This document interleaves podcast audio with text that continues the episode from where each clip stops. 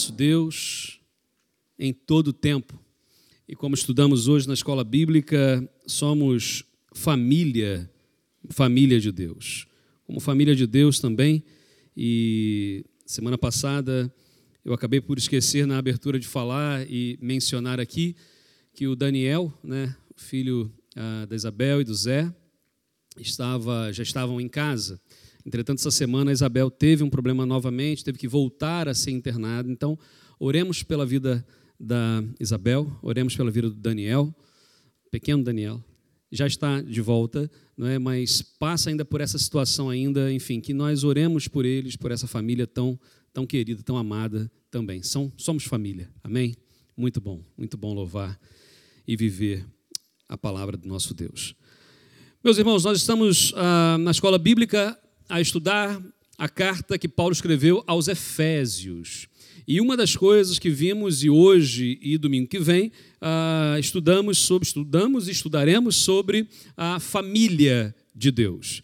E uma das coisas que Paulo faz ali no capítulo 2 é reportar ao Antigo Testamento como é que as coisas funcionavam lá e depois então aplicar aquilo que Cristo fez de uma vez por todas, tornando todos aqueles que um dia entregam a sua vida a Ele família de Deus. Não necessariamente mais precisamos fazer aquelas coisas todas que tinham lá os rituais e entrarmos como prosélitos para o povo ou fazermos outros tipos de rituais. Não, aquilo não mais. Mas em Cristo somos feitos família, família de Deus. Eu quero então trazer um exemplo e uma vida de fé Uh, talvez uma vida improvável né, de fé para os nossos dias de hoje, que está lá no Antigo Testamento, na, no livro de Josué.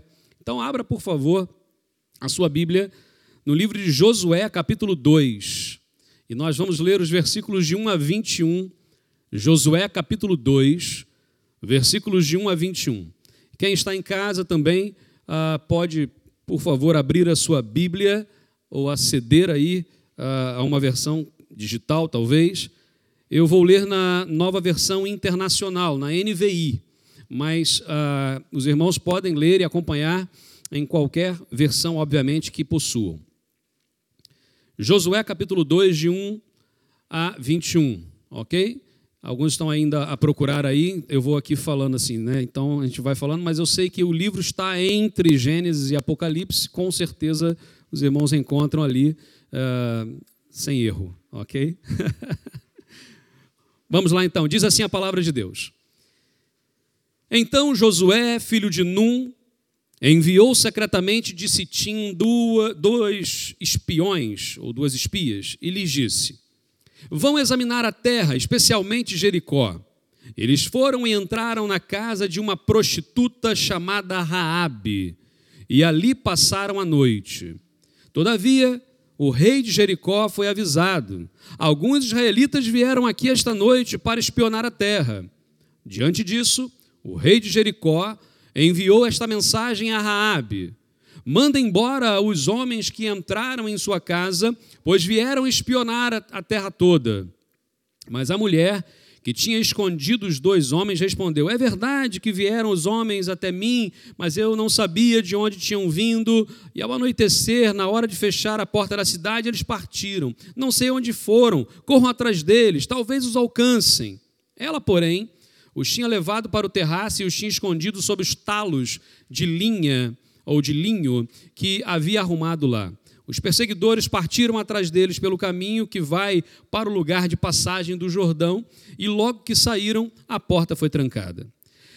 Antes dos espiões se deitarem, Raabe subiu ao terraço e lhes disse: E aí eu queria que prestássemos bastante atenção agora na fala de Raabe aos dois espiões israelitas. Sei que o Senhor lhes deu esta terra vocês nos causaram um medo terrível e todos os habitantes desta terra estão apavorados por causa de vocês.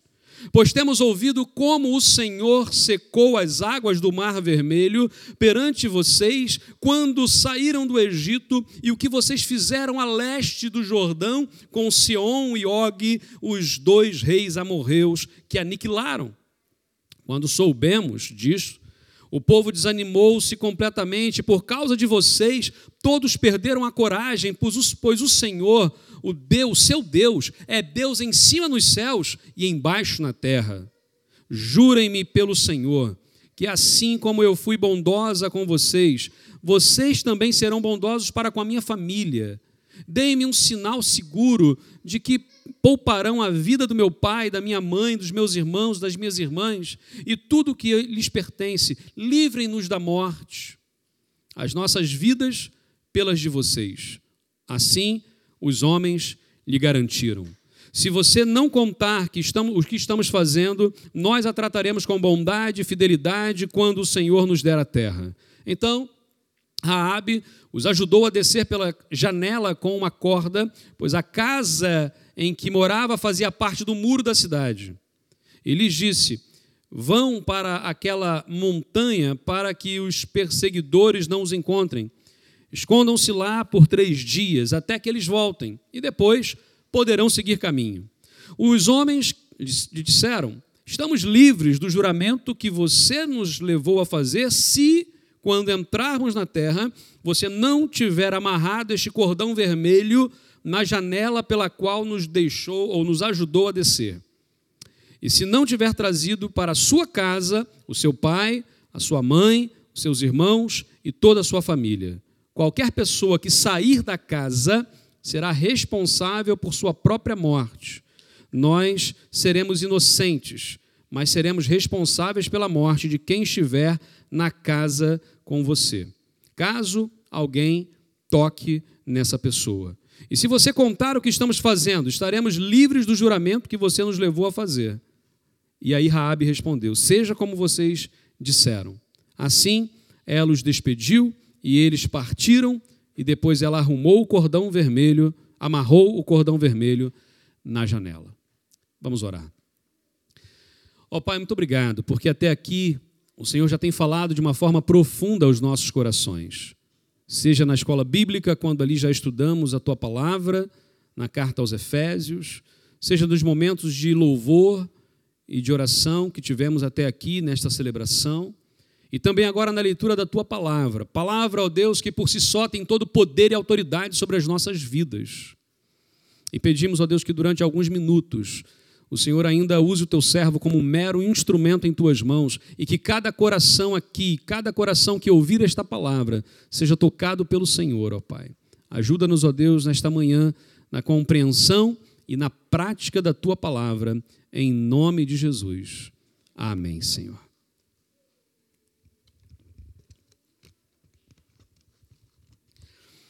Por vezes, quando algumas pessoas falam sobre fé, Ainda mais que vivemos numa sociedade chamada pós-cristã, uma sociedade chamada uh, sociedade pós-cristã ou pós-moderna gasosa.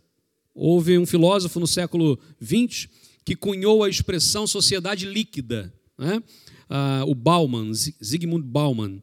E ele já uh, defendeu a vida inteira a ideia de uma sociedade líquida, porque ela tomava, ela não é mais aquela sociedade sólida até o século XIX, onde as coisas eram o que eram, mas ela tomava formas diferentes de acordo com o ambiente.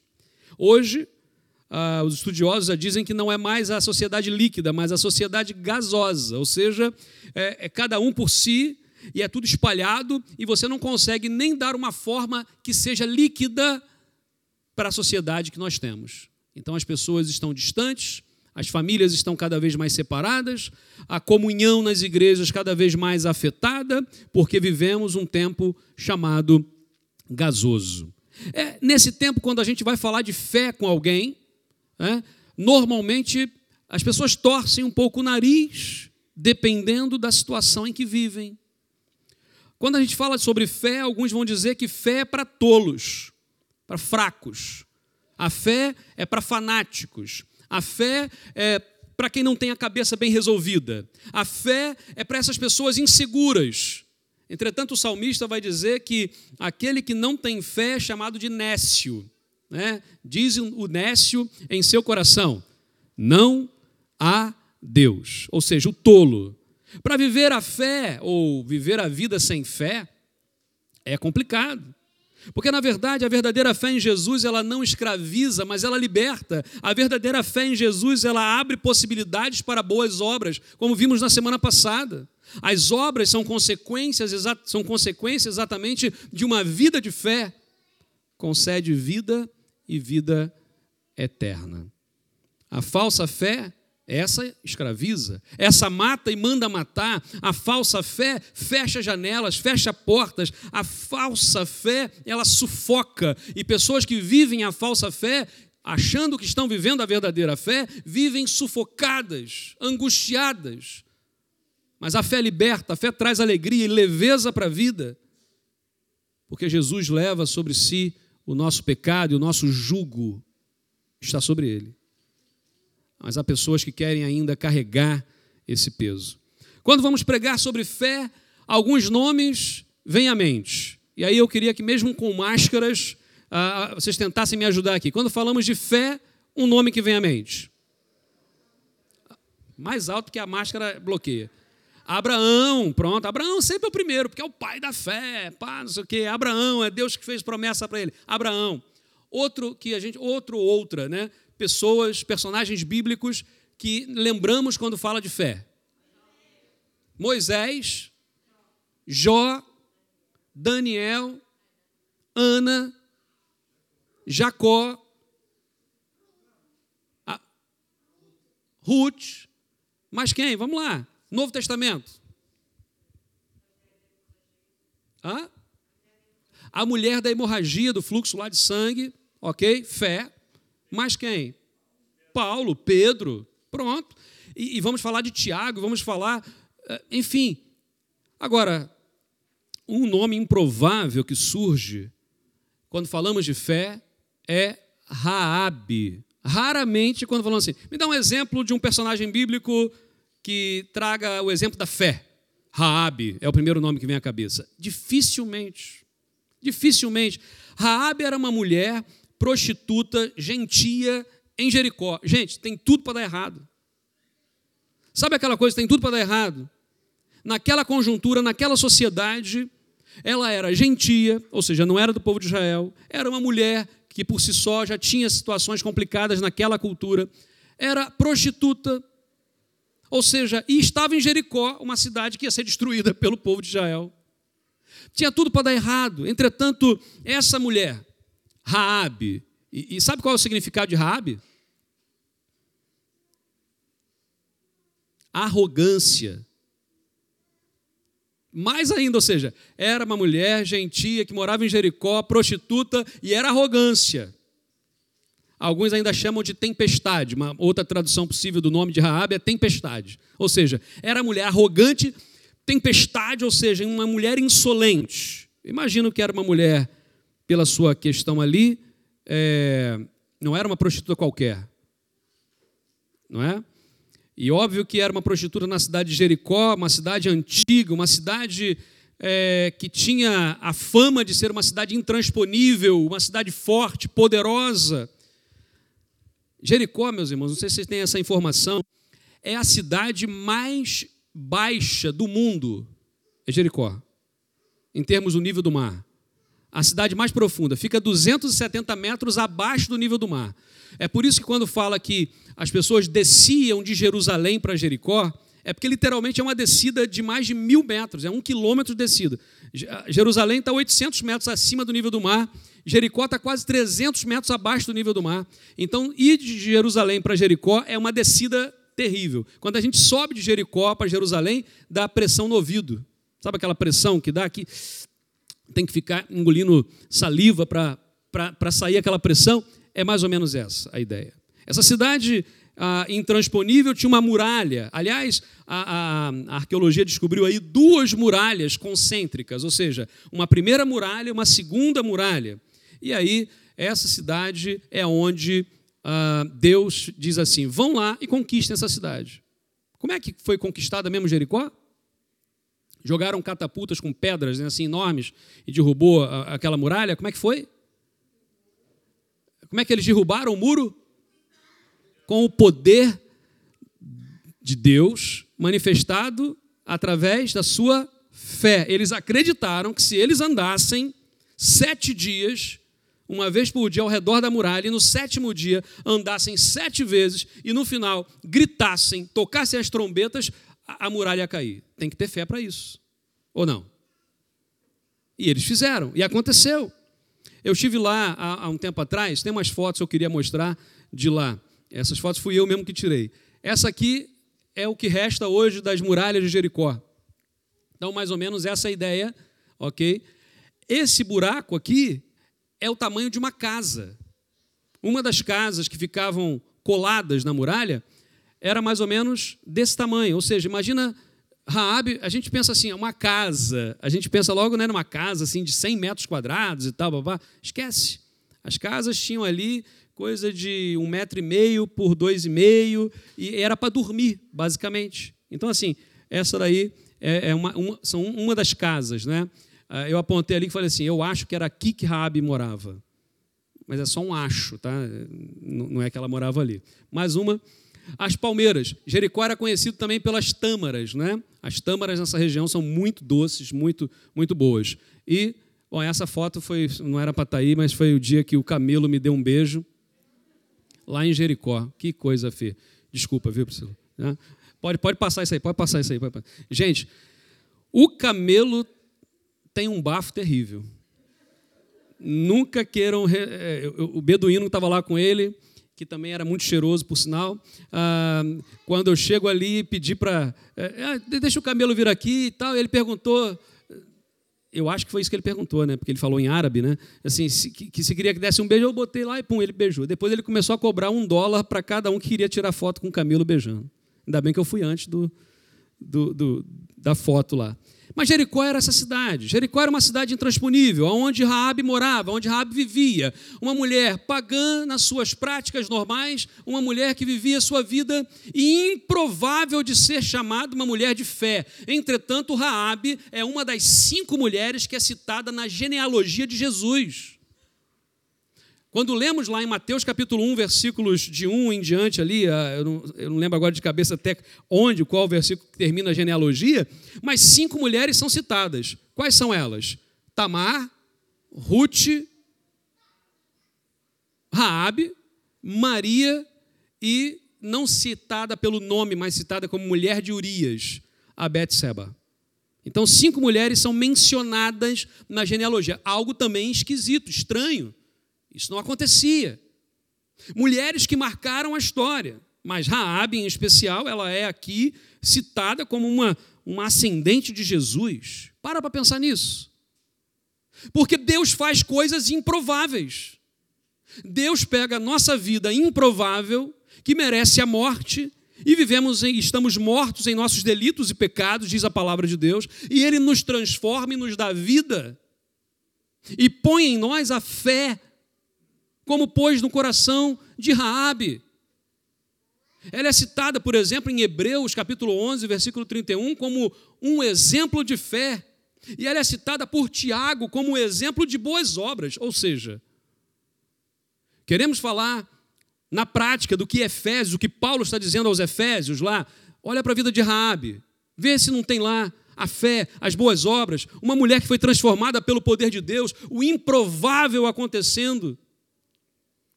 Aprendemos aqui com Raabe a largar a arrogância, a largar quem nós somos, a deixar uma vida devassa e sem Deus para viver uma nova vida com Cristo Jesus, nosso Senhor.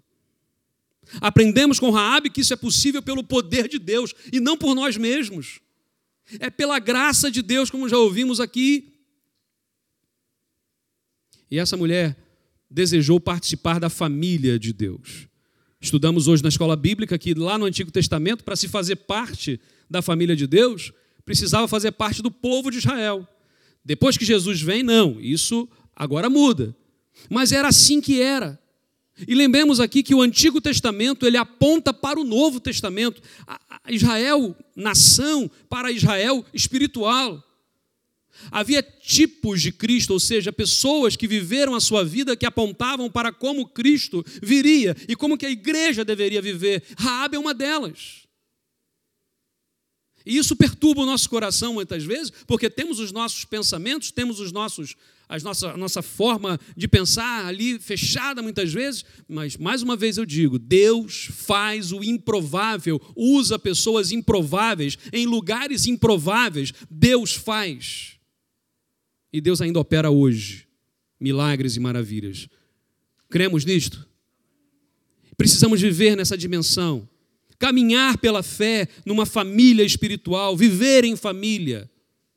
E aí, eu quero trazer aqui hoje e na semana que vem alguns aspectos da fé dessa mulher chamada Raabe. Primeira coisa, a vida de Raabe revela uma fé, mas uma fé com base racional. Olha, olha isso aqui.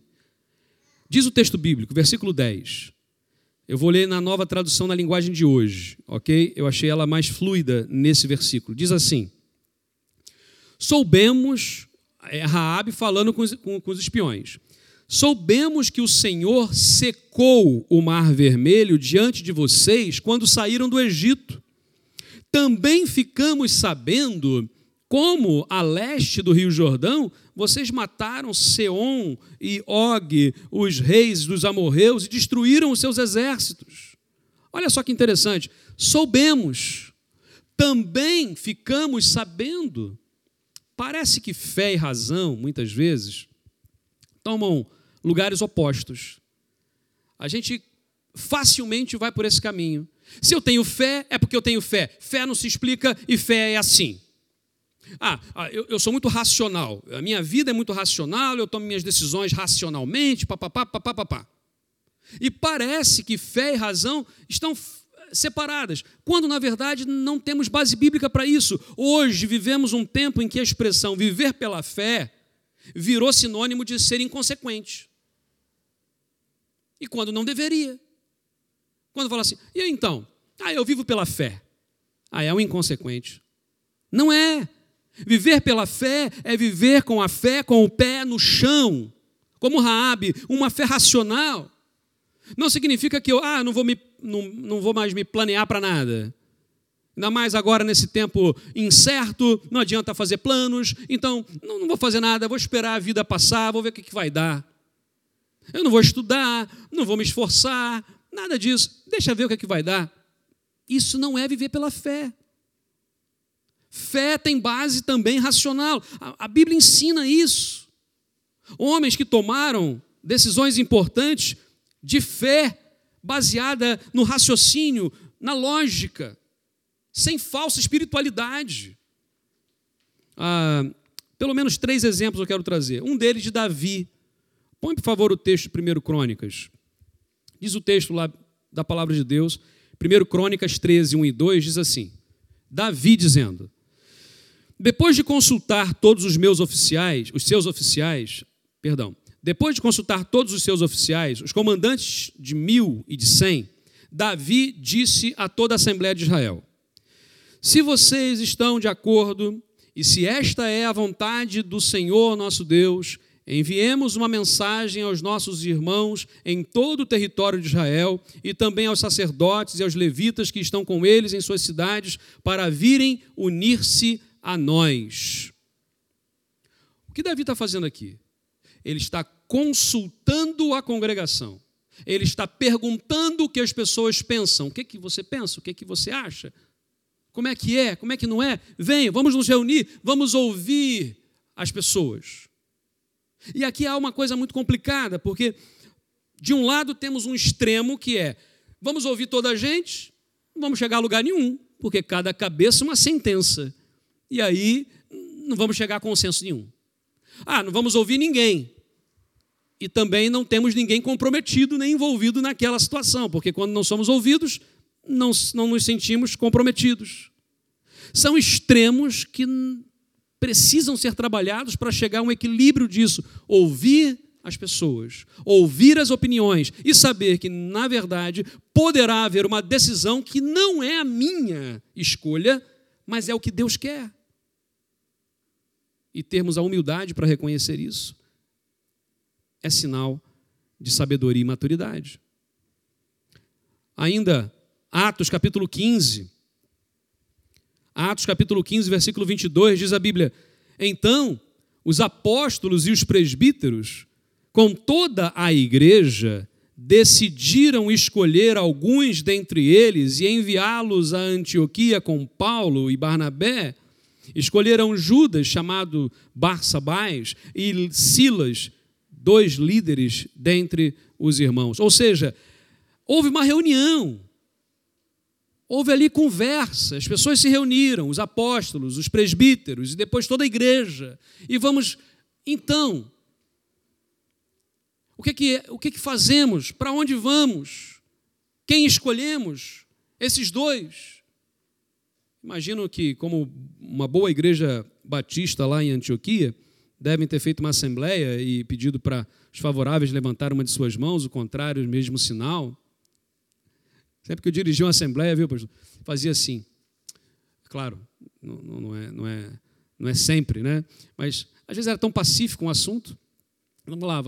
Ah, quem é favorável, levante uma de suas mãos. Obrigado, ok. Contrários, mesmo sinal não há, vamos para o próximo assunto. Porque era rápido. E vamos. Mas ouvir as pessoas. Atos capítulo 20, versículo 16, diz a Bíblia. Paulo tinha decidido não aportar em Éfeso, para não se demorar na província da Ásia, pois estava com pressa de chegar a Jerusalém, se possível, antes do dia de Pentecostes. Gente, o que que Paulo fez aqui? Ele planeou, ele calculou. Se ele fosse para lá, não ia dar tempo de chegar cá na hora que ele queria. Então ele calcula, ele pensa, ele raciocina e toma uma decisão: não vou aportar em Éfeso. O coração estava até lá. Ah, eu preciso ir lá ver os irmãos em Éfeso. Eu preciso dar uma passadinha lá em Éfeso para ver os meus irmãos, dar uma palavra a eles de encorajamento, alguma coisa que eles precisem. Mas se ele fizesse isso, não chegava a tempo e ele toma uma decisão racional. Só apenas alguns exemplos uh, de como que Deus usa o nosso raciocínio, como que Deus usa a lógica, a fé com base racional após o Pentecostes, a grande maioria das decisões foram tomadas por um processo lógico. Perceber, por exemplo, a decisão de Deus é um equilíbrio entre o pensar e o sentir. Porque essa coisa assim, ah, eu vou fazer isso. Por quê? Porque eu senti no meu coração. Eu senti. E às vezes, veja bem, Deus fala mesmo de uma forma emocional, e nós sentimos. Eu não posso também descartar e jogar isso para o lixo, não. Mas eu sinto tudo. Eu sinto que hoje é para isso. Eu sinto que hoje é para aquilo. Hoje eu senti que era para não ir à igreja porque poderia acontecer alguma coisa no caminho. Eu senti. Cuidado. Há pessoas que falam assim: ah, não, ah, teve um acidente e tal, tá vendo? Eu senti que não era para ir por aquela, por aquela autoestrada. Eu senti que não era para ir. Olha, Deus pode avisar, Deus pode alertar, Deus pode até dar esse sentimento, pode, mas a gente viver dependendo do sentimento é algo muito complicado. Porque aí, veja bem, eu sinto uma coisa, tu sentes outra. Eu sinto isso, sinto aquilo. Por outro lado, outro extremo, mais uma vez, que é só racional. Não, isso aqui é isso aqui por causa disso. Pá, pá, pá, não tem, não vem com essa coisa de sentir para cá não. Eu, eu calculei e eu vi que se for isso, mais isso dá aquilo e não tem outra e tem gente que é assim também. É tudo assim, pá, pá, pá, pá, pá. Achar, o, mais uma vez, a vida cristã é essa vida que traz o equilíbrio entre o raciocinar mediante a oração que eu fiz ao Senhor. Senhor, ajuda-me na tomada de decisão. Tomo essa decisão ou não tomo? Pondero, faço ponderações. E eu também sinto da parte de Deus a paz ou o incômodo e Deus faz isso. E é nesse somatório que nós encontramos ali a vontade de Deus para aquela situação. Não é fácil, não é. Tem a ver com relacionamento. Saber qual é a vontade que está no coração da outra pessoa já não é fácil. Não é. A gente não sabe as intenções do coração do outro. Obviamente que ah, nós vamos buscar na palavra de Deus nós vamos buscar num processo de oração, tomar decisão assim importante muitas vezes. A toque de caixa é agora e vamos fazer sem processo de oração traz devastação. A gente magoa pessoas, a gente perde gente, a gente magoa o coração de Deus. E é hora de pararmos um pouquinho. Raabe conhecia muito bem os seus vizinhos, os amorreus. Ela sabia dos amorreus. Os amorreus já estavam naquela terra há 700 anos, meus irmãos. Ninguém ganhava dos amorreus ali há 700 anos. Raabe sabia disso. Raabe conhecia a topografia do lugar, ela sabia a, a geografia, ela sabia como é que estava ali. O povo de Israel não. Sabia onde estava pisando. E mesmo assim, esse povo vai lá e conquista os amorreus. Espera aí. Nós ouvimos falar. Ouvimos falar do que vocês fizeram aos amorreus. Depois de 700 anos naquela terra, vocês conquistaram, sem nunca ter lá pisado. Alguma coisa tem aí. E Raabe então começa a dizer: soubemos, ficamos sabendo. Ela entra num processo importante da fé, que é a razão. Enquanto muitos hoje buscam apenas a emoção e a histeria, um falso sobrenatural. Raabe, ela entende que Deus usa coisas naturais, Deus usa coisas simples, Deus usa um raciocínio, a razão também para falar a nós e aos nossos corações. E a Bíblia diz em Romanos 12, 1: Portanto, meus irmãos, rogo-lhes pelas misericórdias de Deus que se ofereçam em sacrifício vivo, santo e agradável, porque este é o vosso culto, ou é o culto racional de vocês. Antigo Testamento, Novo Testamento, palavra de Deus. Não há nada que fale que fé não tem base também na razão.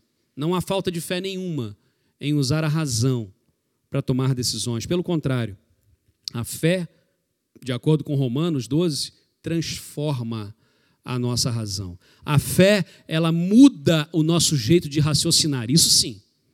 Pensávamos e raciocinávamos sem Cristo de um jeito, mas com Jesus raciocinamos e pensamos de outro. A lógica sem Cristo é uma, a lógica com Cristo é outra. As prioridades sem Cristo são umas, mas a prioridade com Cristo muda. A fé muda a nossa forma de pensar, mas ela não anula o nosso raciocínio. Segundo aspecto aqui da fé, a vida de Raabe revela uma fé fundamentada em Deus. Versículo 11 diz assim: quando ouvimos essas coisas, perdemos a coragem.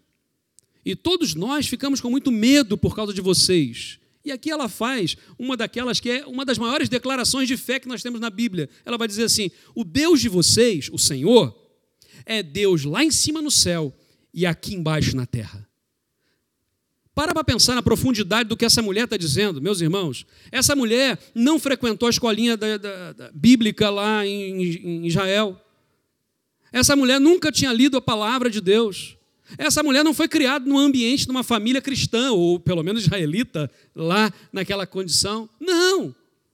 Essa mulher, o que ela está dizendo aqui é algo tão profundo. Talvez nem ela mesma tenha noção do que ela estava dizendo. Deus é Deus lá em cima no céu e Deus é aqui embaixo na terra que ela está dizendo é que Deus não é aquele que criou o universo e foi embora dar uma volta para ver o que, é que vai dar. Não, Deus está presente, Ele interage, Ele não desiste da gente. Tem muita gente boa brincando de ter fé. Há pessoas que, não, que ouvem falar de Deus, mas não querem saber de Deus.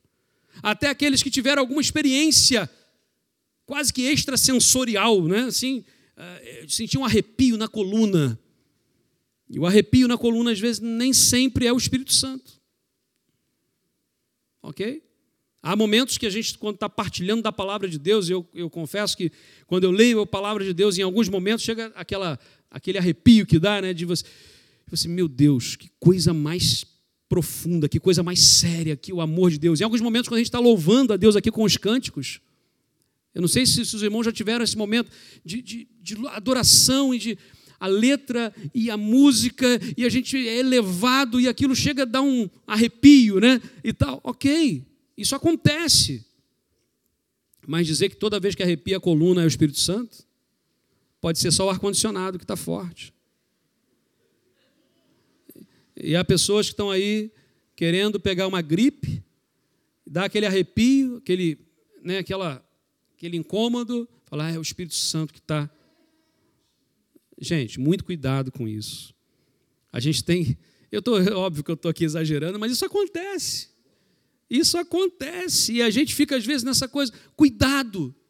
É a base racional, sim, mas é saber que Deus é Deus e que Deus faz, Deus faz milagres, Deus fala hoje, Deus pode até arrepiar a coluna, pode, mas não é toda vez que acontece porque é.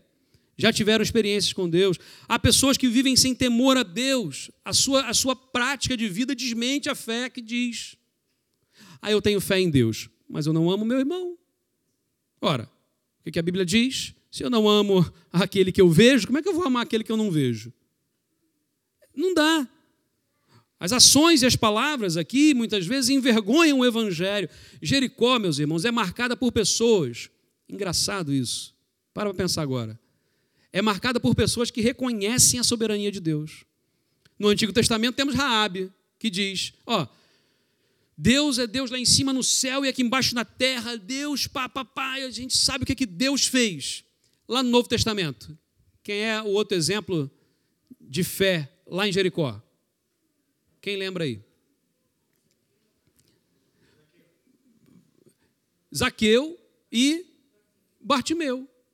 O Zaqueu, de um lado, o Bartimeu, por exemplo, tem uma, uma frase que é fantástica. O que, que, que, que, ele grita? O que, que Bartimeu fica gritando no caminho? Jesus, filho de Davi, tem misericórdia de mim. Jesus, filho de Davi, tem misericórdia de mim. Aí os discípulos, Pedro foi lá dar um cascudo nele. Tem cascudo aqui? Sabe o que é cascudo? Você faz assim com o dedo. Vai na. Como é que é o nome? Carolo. Já levou muito carolo? Hã? Já? Olha, teu pai está dizendo que já. Sabe aquele puff, né? aquele que dá aqui dói mais quando a minha, a minha bisavó, era espanhola, minha bisavó, ela dava daqui para cima. Quando ela queria que sentar no lugar que eu estava sentado, ela chegava assim, começava assim, ó, até levantar. Uma vez, brabo como eu sou, eu disse assim: não vou sair hoje. Eu devia ter uns seis anos. Eu lembro, eu, a minha mãe conta mais, que eu comecei a chorar. E eu. E a cabeça latejando já. Pá, pá. E meu, minha mãe, o que, que foi, meu filho? Nada, mãe, nada. Eu levantei e saí. E a minha avó sentou. Minha bisavó foi lá e sentou. A gente às vezes tem essa coisa. O Bartimeu, quando Pedro foi lá dar um, um, carolo nele, né? Ele ainda, a Bíblia diz, ainda mais alto ele gritava: Jesus, filho de Davi, tem misericórdia de mim. E quando Jesus chega até Bartimeu, filho de Timeu, e diz assim: O que, que você quer na vida? O que, que, que tu queres que eu faça? O que, que Bartimeu diz? Eu quero dinheiro, quero uma boa casa, quero roupa nova, quero comida. O que, que ele fala? Que eu veja o essencial. Ele pede aquilo que era o mais importante, que só Jesus poderia fazer, porque dar uma roupa, alguém podia dar, uma casa, até podia conseguir, mas a visão, restituir a visão, só Deus podia fazer. Sabe, ele pediu aquilo que ninguém mais podia. Raabe aqui no Velho Testamento, voltamos lá, ela reconheceu que Deus era Deus de toda a terra.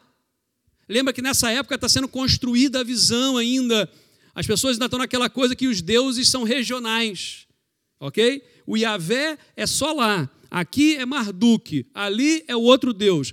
E agora não, ela diz assim: Deus é Deus em todo lugar. Essa mulher está à frente do tempo. E só vai haver essa maturidade teológica lá depois do cativeiro babilônico. Só lá. Porque até então existem salmos, por exemplo, que são antes do exílio babilônico, que dizem assim: na presença dos deuses, a ti cantarei louvores. Eu pergunto: existem outros deuses? Então, como é que o salmista diz na presença dos deuses? É porque ainda a visão deles teológica nessa época, antes do cativeiro, era que existia outros deuses, mas o Deus de Israel era o mais poderoso. Depois do cativeiro, vai mudar. Não há outro Deus, só há um.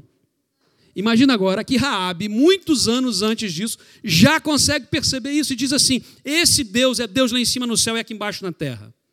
Entendimento complexo, à frente do tempo.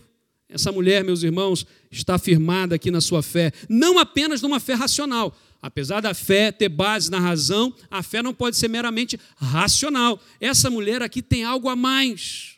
E ela fala de alguma coisa que está além da sua compreensão, que só pode falar isso quem tem o Espírito Santo de Deus.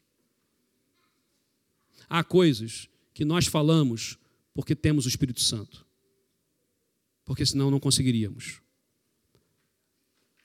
Há atitudes que nós só tomamos porque temos o Espírito Santo, senão não conseguiríamos. Tomar algumas atitudes, por exemplo, como perdoar, tomar algumas atitudes, como por exemplo, andar mais uma milha com alguém, só faz isso quem tem o Espírito Santo. A palavra de Deus diz em Lucas capítulo 5, versículos 4 e 5. Tendo acabado de falar, disse a Simão, Jesus falando: Vá para onde as águas são mais fundas. E a todos disse: Lancem as redes para a pesca. Simão respondeu: Mestre, esforçamos-nos a noite inteira e não pegamos nada. Imagina o seguinte: era um, um carpinteiro, né? Jesus era muito mais, José e Jesus eram muito mais, a profissão era era construção de casas, muito mais do que de móveis. Era mais carpinteiro do que marceneiro, né? essa, essa, essa divisão. Então imagina um, um, se fosse hoje, um trolha chegando para um pescador para ensinar ele a pescar. O pescador viraria para o trolha e falaria assim: vai construir uma casa. Não é? Só que Pedro, quando recebe aquilo, olha só o que Pedro vai dizer. Mas por que és tu quem está dizendo isto? vou lançar as redes. Meus irmãos, isso muda tudo. Quando Jesus fala, nós lançamos a rede. E qual é o resultado disso? Tanto peixe, tanto peixe, que os barcos quase que viraram. Os barcos quase foram a pique, quase afundaram de tanto peixe. Porque quando a gente obedece a Deus, Deus faz milagres. Quando a gente abre o coração para Deus, e aquilo que a gente tem convicção, e aquilo que a gente acha que é. Eu, a noite toda trabalhei, tenho experiência de anos, não vou lançar rede coisa nenhuma, ia para casa sem peixe nenhum na mão. Às vezes as nossas convicções humanas atrapalham obedecer, a obedecer o que Deus está dizendo. E é hora de nós ouvirmos a voz de Deus. Reconheça quem é Deus. Deus é Deus lá em cima no céu e aqui embaixo na terra. Deus é Deus lá longe, mas é Deus aqui perto. Deus é Deus da minha vida, como é Deus da minha família espiritual, da igreja de Cristo, não só aqui, mas em todos os lugares na terra onde professam que Jesus é o único e suficiente Senhor e Salvador. Reconheça quem é Deus, viva pela fé. Meus irmãos, meus amigos, pecado gera morte. Pecado gera morte. A fé em Jesus produz vida. Raabe, o final dela seria o quê? Morte. A arrogância, a tempestade, a insolência morreria. Mas essa mulher abre o coração para Deus e ela é transformada pelo poder de Deus. O cordão vermelho que é pendurado na janela dela lembra o quê? que foi pendurado lá e que foi derramado lá no madeiro o sangue de Jesus. Para para pensar. Onde há o cordão vermelho, naquela casa não há morte. Onde há o sangue de Jesus, ali há vida. A vida cristã é vivida em comunidade e precisamos sempre lembrar disso. Não dá para viver a vida cristã sozinho. Somos chamados para viver em família. E família é isso. Família, muitas vezes, nós não concordamos com tudo. Família, a gente bate cabeça dali, bate cabeça daqui, discute de lá, discute de cá, mas a gente se ama, a gente se protege. A gente cuida, a gente alimenta. A gente vai lá e cobre à noite quando está com frio, mesmo depois de ter brigado. Depois de brigar com o filho e pô-lo de castigo, no dia seguinte, a gente pega, joga na rua e fala: vai embora, nunca mais quero te ver. É isso? Não, a gente cuida, a gente traz, a gente chora. E Deus faz isso com a gente. enquanto, enquanto família de famílias, enquanto igreja de Cristo que somos, precisamos assim fazer. Que as nossas vidas sejam vividas pela base da fé racional, mas também sabendo que Deus é soberano e que Deus tudo vê, Deus tudo pode, Deus tem todo o poder nos céus e na terra. Deus chamou Josué para viver uma missão. O nome, o nome Josué significa Deus é salvação. Depois chama Raabe e diz assim: arrogância, vem cá que eu quero te transformar. E hoje Deus chama o João, Deus chama cada um de nós. O que, que Deus precisa fazer em nossa vida hoje? Se estivéssemos no lugar de Bartimeu, Jesus falasse agora assim: O que queres que eu te faça? Uma coisa. Diga aí, agora, uma coisa. O que, que vem à mente? Uma coisa. Feche seus olhos agora e ora ao Senhor. Por esse primeiro pensamento que veio à sua mente. O que Deus precisa fazer na tua vida hoje? O que precisa acontecer hoje? No caso de Raabe, era não ser morta na invasão. No caso de Bartimeu, era ver, era enxergar. E no nosso caso hoje? Uma vida que revela a fé. Que a nossa vida revele a fé em Cristo Jesus. Ó Deus, que a tua palavra, meu Pai, encontre lugar em nossos corações. E de tudo que vimos e ouvimos nesta manhã, possamos aplicar as nossas vidas, Pai. Receba o nosso louvor e a nossa adoração ainda nesses próximos minutos, ó Deus, em nome de Jesus.